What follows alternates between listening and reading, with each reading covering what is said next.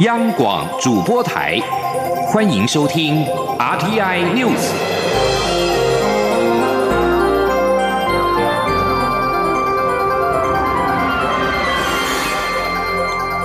听众朋友您好，欢迎收听这节央广主播台提供给您的 RT News，我是张顺祥。首先把新闻焦点关注到十一月二十四号的九合一选举，目前是进入到倒数的阶段。民进党遗失台中举行行动中常会，并且在会中跟全台湾各县市的。候选人视讯连线，全力的催票，大打团结牌。身兼党主席的蔡英文总统表示，这场选战不是一场统独之战，而却是一场民主价值的保卫战。请记者刘玉秋的采访报道。九合一选战进入最后阶段，民进党为了替寻求连任的台中市长林佳龙选情加温，十四号移师台中举行行动中指会，作为行动中常会系列的最后总结。而为了激发民进党支持者的热情，中指会上除了邀请林佳龙上台喊话外，寻求连任的彰化县长惠明谷、南投县长候选人洪国浩与苗栗县长候选人徐定珍也亲临现场，营造决战中台湾的气势。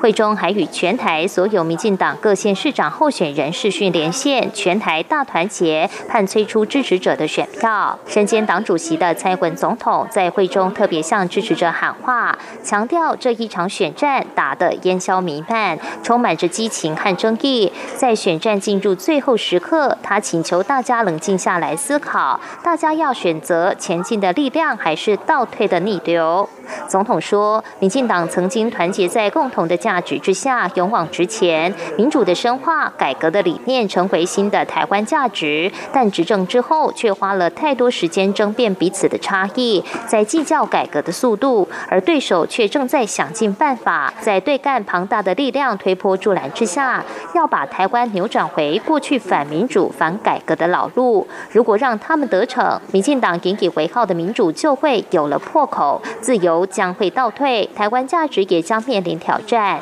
因此，总统说，这场选战不仅攸关着地方治理的品质，也攸关着民主价值的保卫，必须全力守护。它并不是一场统独之战，但却是一个民主价值的保卫战。面对上我们方向完全相反的对手，我们彼此的差异显得微不足道。如果我们陷入彼此的争执，让对手有机可乘，台湾。将被他们改变的方向，我们所有付出过的努力也将会被湮灭。蔡总统呼吁支持者应携手合作守护台湾，团结就能胜利，分裂就是失败。他认为要让台湾继续走在正确的道路上，只有一个方法：放下旗舰，携手合作，一起携手共同保卫台湾民主价值，共同追求进步理想。中广电台记者刘秋采访报道。民进党的中执会十四号通过成立应变指挥中心，以及号召全党总动员的拉票以及催票案。民进党发言人吴思瑶转述身兼党主席的蔡英文总统在中执会上的才是表示，要求全体党员要全心投入拉票以及催票，党公职干部也要亲身投入到浮选的行列，积极的发挥自己的影响力，务必达到票票入轨。而在国民党的部分，十四号在冈山举行造势晚会，高雄市长候选人韩国瑜在夜袭的军歌声当中进场。他批评高雄的经济不好，呼吁民众一起改写历史，允诺当选市长会带领优秀的团队，全力的拼经济。高雄三山挺韩国瑜之友会，从傍晚开始就涌入到人潮，周边道路交通拥塞，车位难求，摊贩也赶来抢商机做生意。当昂扬的夜袭军歌响起，韩国瑜跟前立法院长王金平在手机灯光齐队的引导之下进场，两个人在热情民众簇拥以及高喊动算的歌声当中缓步的前进，大概百公尺的走道，花了近十分钟才走上台。器鸣声响，还有民众激昂的渲染声音，现场的气氛是达到最高潮。而国民党组发会的组委李哲华则表示，如果寒流效应能够维系到选前之夜，那么过去两次选举不愿意出来投票的蓝军支持者，应该都会出来投票。记者刘品希的报道。面对年底县市长选举，民进党秘书长洪耀福十三号表示，民进党守住高雄就不算输，赢得新北就是胜利。对此，国民党组发会主委李哲华十四号表示，民进党现在的重中之重是要守住高雄，新北赢不赢已经不是重点，因为高雄守得住，蔡英文才能坐稳主席之位，总统府秘书长陈菊与新潮流才顶得住。一旦丢失高雄，民进党内将掀起。大风暴。对于自家选情，李哲华指出，新北对于国民党的意义，就跟高雄对民进党的重要性相同。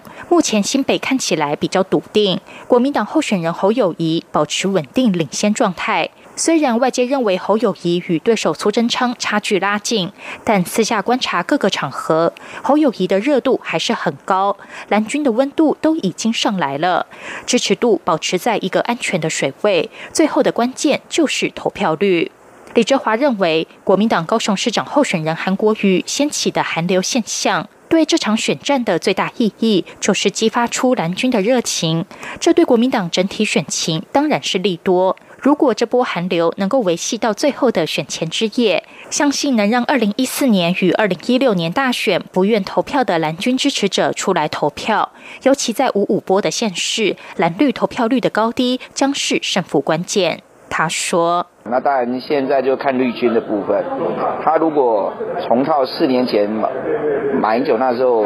的情况，就是说绿的如果不出来投票，那当然蓝的。”国民党的各县市的胜选机会相对就提高很多，大概就是这样。哎呀，这一消一涨，大概就是差别胜负就在这个地方。尤其是一些五五坡的县市吧，五五坡的县市大概如果差别在两方的支持者的那个吹票投票率高低，可能就影响胜胜负的决定性就在那边了。李哲华说，选举倒数十天，各种变数很多。国民党必须步步为营，会照既定节奏打选战。党中央正在安排党内天王在选前之夜到各地辅选站台，一定会推出最佳阵容。央广记者刘聘熙在台北的采访报道。年底选战进入最后阶段，一路陷入苦战的民进党台北市长候选人姚文智抱怨党中央的浮选资源一丈差九尺，期盼党能够提供更多的协助。对此，民进党秘书长洪耀福表示，党中央已经倾全力协助候选人，候选人心里应该很清楚，不需要公开的明算账。不过，洪耀福也说，可以理解候选人焦虑的心情，现阶段努力冲刺选举才是制胜的关键。而台北市长柯文哲的太太陈佩琪在脸书贴文写道：“没有人需要为一次选举的失败而永远的退出政坛。”姚文智痛批柯文哲利用太太操作弃保，令他毛骨悚然。国民党候选人丁守中也认为这句话说明了是绿白合作，并痛批民进党打假球。柯文哲本人则说：“陈佩琪是独立自主的人，不会给他看脸书内容。”他也不太管太太写什么。请记者欧阳梦平的采访报道。在台北市选战中，台北市长柯文哲与国民党候选人丁守中陷入激战，最后关头是否出现弃保效应，将影响最后的结果。柯文哲的太太陈佩琪十三号在脸书贴文，谈到他陪柯文哲出席辩论会的感想，并在最后写道：“没有人需要为一次选举的失败而永远退出政坛。”这句话被对手阵营解读是在操作弃保。民进党候选人姚文智十四号表示，这显然不是陈佩琪的个人意见。背后一定是柯文哲在操作气保，故意用一种温暖的方式包藏政治操作，令他毛骨悚然。他说：“选举选到怎么样，也不要把自己的太太哦当做政治算计或操作的工具啊。这种手段其实是非常的、非常的阴狠啊，因为埋藏在埋藏在这个太太温暖的文字里面。”那事实上是一个阴狠谋略的操作。国民党候选人丁守中则认为，陈佩琪这句话说明他们已经在合作，在为姚文智开拓后路。他并表示，蔡英文总统一直在与柯文哲合作，身为执政党却打假球，和诈骗集团有何差别？丁守中说：“至少我们看到有人在操作。那如果真的这样操作的话，我相信我们中间选民也会唾弃这种啊，堂堂一个政党却没有党格，却在操作。”打假球的这种情形呢，我相信民众也会啊唾弃他们的。台北市长柯文哲则表示，陈佩琪是个蛮独立自主的人，写脸书不会给他看，他也不会去管陈佩琪写什么。至于是否乐见出现弃保效应，柯文哲说，对他来讲，就是每天尽力做该做的事，剩下的天去决定就好。中央广播电台记者欧阳梦平在台北采访报道。关注其他的新闻，科技部二零一三年开始推动了产学小联盟计划，由学界教授群结合技术实验室，成立产学技术平台，招募企业会员，协助国内的中小企业转型升级以及稳定的成长。科技部长陈良基表示，今年产学小联盟的会员已经突破了两千家。六年来，更是杠杆出新台币一百五十三亿元的丰硕产值成果，期望未来小联盟可以持续协助我国中小企业征战市场。请记者杨文军的报道。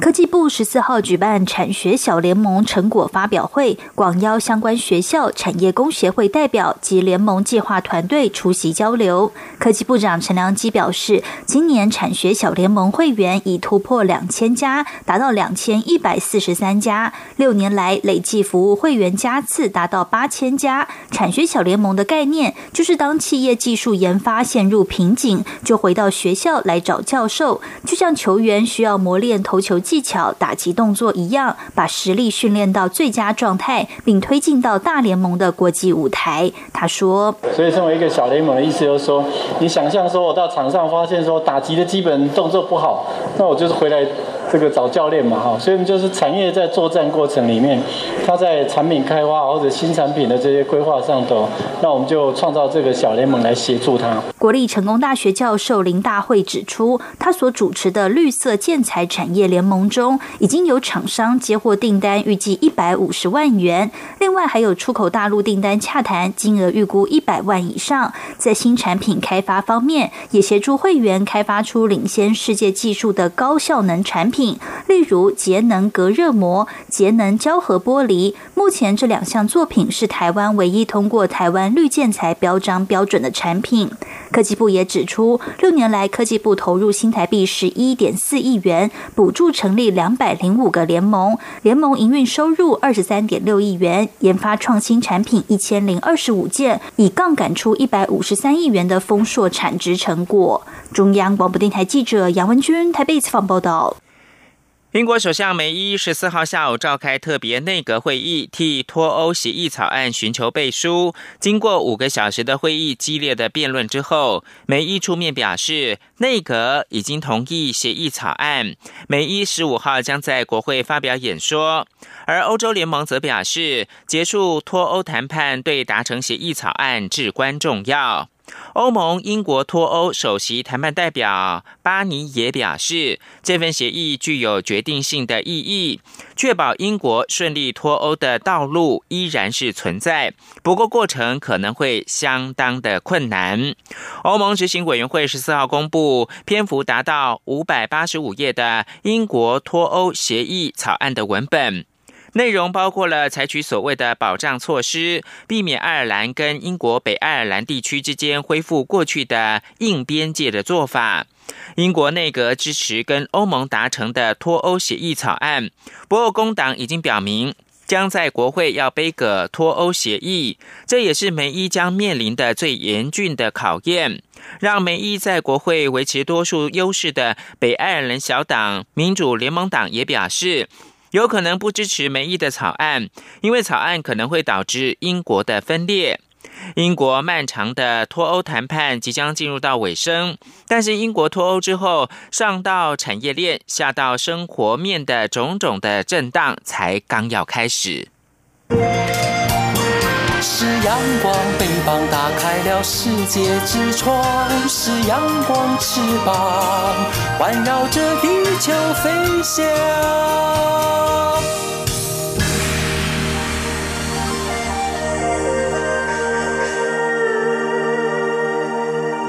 现在是台湾时间清晨的六点四十五分，我是张顺祥，继续提供新闻焦点，关注到亚太经济合作会议。二零一八亚太经济合作会议正在巴布亚纽几内亚举行，为期两天的总结资深官员会议十三号进入到尾声。对于外界预期两岸会中交锋，外交部表示误解跟争议已经解决，期盼在亚太经合会的架构之下，维持两岸的良性互动。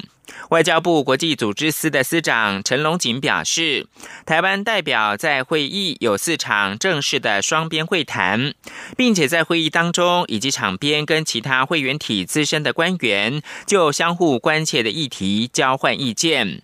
陈龙锦并没有透露是与哪四个会员的经济体进行双边的会谈，不过他表示有包括了跨太平洋伙伴全面进步协定的会员国。对媒体询问是否与美国、中国有双边互动，陈龙锦表示，中国也是亚太经合会的成员，既然一起开会，互动的机会是一定有的。与美国也有非常密切而且频繁的互动。二零一八亚太经合会的部长级的年会将于十五号登场。我方代表与会的行政院政务委员邓正中以及国发会的主委陈美玲已经飞抵到巴纽，努力争取这些会员国的广泛支持。请听记者谢嘉欣来自巴布亚纽几内亚莫士比港的采访报道。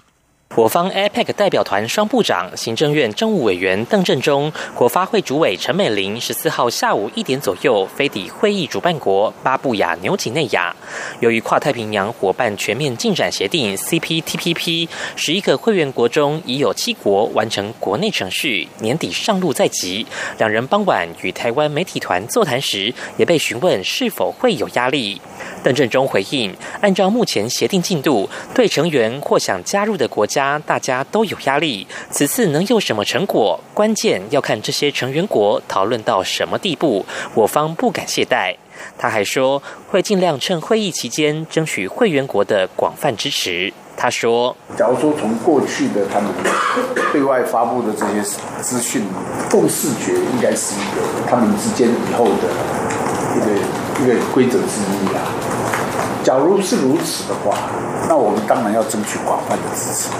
陈美玲则强调，正式部长级年会是按照字母来分配位置，坐在邻近的部长就可以谈的比较多。不过，他与邓振中也会在中间休息时利用机会与各 CPTPP 成员互动，能多聊就多聊，表达台湾需求。至于届时会有多少场部长级双边会谈，陈美玲说仍在安排，不便透露。邓振中则回应，绝对不会少。另外，陈美玲也提到，此次飞抵巴纽都有获得应有的礼遇。中央广播电台记者在巴布亚纽几内亚莫士比港的采访报道。二零一八亚太经济合作会议领袖周现在正在巴布亚纽几内亚登场。随着各国领袖抵达时间的逼近，当地的维安层级也是逐渐的提高。由于当地治安问题备受关注。巴纽方也请美、澳等国出动了军队，以确保维安能够滴水不漏。记者杨仁祥、谢嘉欣来自现场的报道。今年亚太经济合作会议 （APEC） 由巴布亚纽几内亚首次主办。为了迎接这场亚太国际盛事，巴纽方在首都莫斯比港打造数座场馆，更邀来三艘游轮，提供给各国代表住宿。我方 APEC 领袖代表台积电创办人张忠谋预计十六号下午飞抵巴布亚纽几内亚，十七、十八号他将前往 APEC House 与 APEC 企业咨询委员会代表对话，和各经济体领袖举行闭门会议工作。午餐，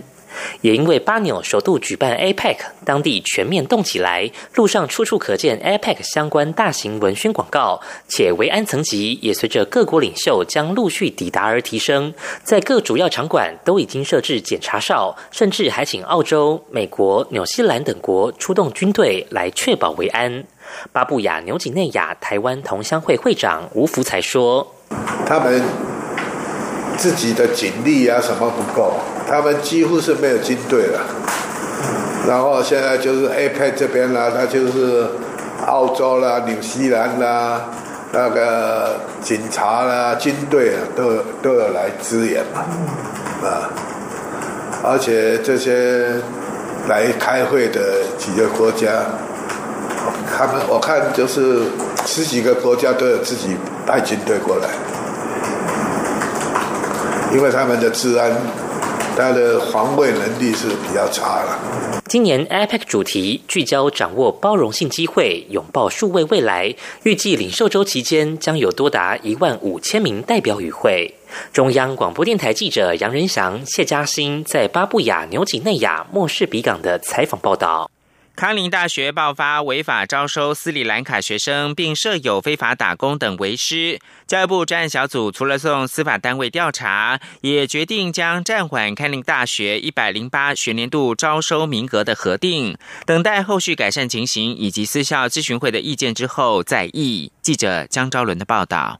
教育部次长姚立德表示，上周五教育部无预警前往康宁大学台南校区调查学校违法招收外生的实际情形。调查结果发现，康宁大学除了违法招收斯里兰卡学生，且涉及非法打工外，甚至还有推广教育学分班的学生未经合法入学管道转入学位班等情形。教育部已经将全案调查处理情形移送司法单位侦办。对于康宁大学的重大违失，姚立的表示，经过专案小组讨论，决定依私校法第五十五条规定，在征询私立学校咨询会意见后，停止学校部分或全部的奖补助与招生。在康宁大学改善为师事项后再议。姚立德说：“我们会停止康宁大学部分或者是全部的这个招生名额，一百零八学年度的招生名额，还有这个部分或者是全部的奖助款啊，奖助款这个部分，当然我们要经过这个呃这个私校咨询会，但是呢，我们会这个提出来。”教育部也要求，在教学品质未改善前。学校不得以遭教育部停招或学校申请改制专科学校为由，自遣教师或要求学生转学。教育部现阶段也不会同意康宁大学提出改制专科学校的作业规划。此外，教育部也要求康宁大学必须依照先前承诺，提供斯里兰卡学生四年全额奖学金，并派专员辅导学生在台的学习、经济与生活，定期回报。针对学分班未合法转入学位班，教育部也要求康宁大学在未提出具体改善措施前，尚未开课的推广教育学分班与非学分班立即停止办理；已开课的班次，则需保障学生受教权。由于康宁大学为师明确，教育部也将依私校法第八十条规定，对董事长及校长等人员各处以新台币五十万元的罚款。如未限期改善，将申请法院停止或解除学校法人董事长部分或全体董事职务。中国电台记者张超伦台北采访报道。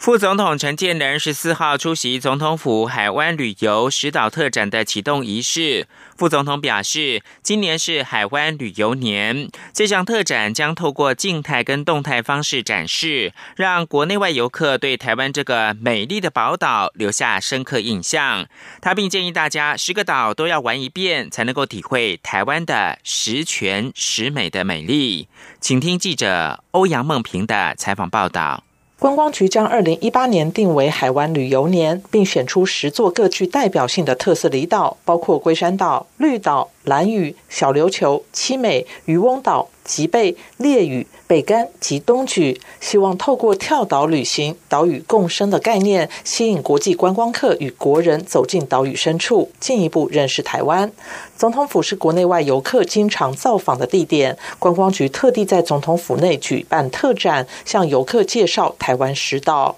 副总统陈建仁出席特展启动仪式，他表示，观光局为了顺应联合国世界观光组织永续观光发展的目标，拟定了台湾永续观光发展方案。二零一七年到二零二零年，分别以生态旅游、海湾旅游、小镇漫游及脊梁山脉为特色，厚植国民旅游的基础，并开拓多元的国际市场。而今年是海湾旅游年，观光局特别将本岛及十座离岛的魅力，人与岛屿的互动，透过静态与动态的方式展示，要让国人及国际游客对于台湾这个美丽宝岛留下深。刻印象，让大家看到不一样的台湾。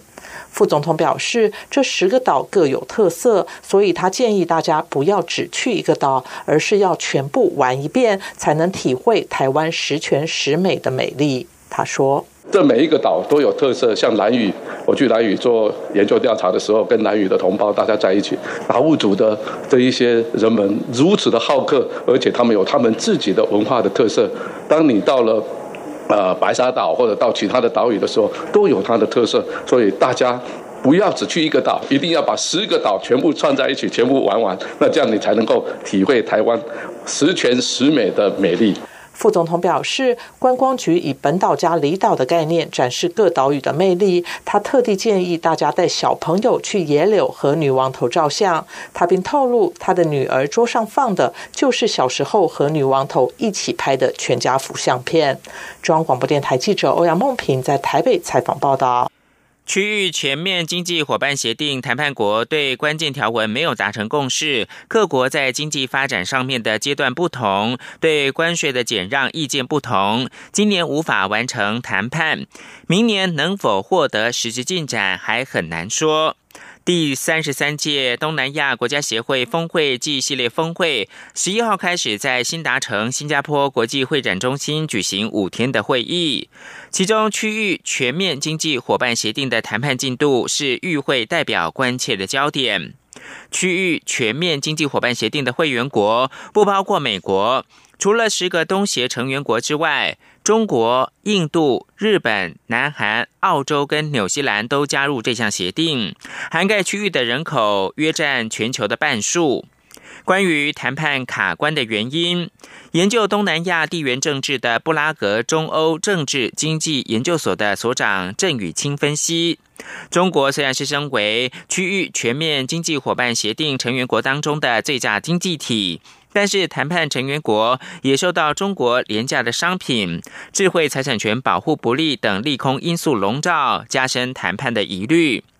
另外，郑宇清说，中国跟印度之间没有办法在关税、廉价商品还有保护智慧财产权提出问题解决，这影响到谈判进度。他强调，印度优先的经济发展指标与中国要求的降低关税明显的抵触。印度支持以关税保护工业发展，如果接受中国跟日本的关税提案，可能会使得贸易逆差扩大。美国副总统彭斯表示，除非北京同意华盛顿的要求，全面的改变经济、军事跟政治行为，否则美国将对中国展开全面性的冷战。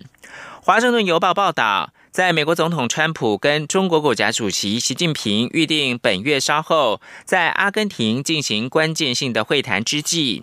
美中紧张关系持续升高。彭斯在此刻提出了上述的警告。彭斯表示，中国唯有改变根本的行为，才能够避免遭到美国发动全面性的冷战。他说，美国不会退却。他代表美国在新加坡出席东南亚国家协会的峰会，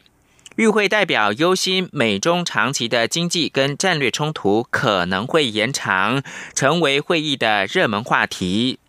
彭斯跟习近平将会参加本周稍后在巴布亚纽几内亚登场的亚太经济合作会议的领袖峰会，但是两个人不会进行会谈。习近平跟川普则是预定三十号利用二十国集团阿根廷峰会之便进行会谈。彭斯表示，川普保留达成协议的大门并没有关闭，但是条件是北京承诺达到他们的要求。以上新闻由张顺祥编辑播报，谢谢收听。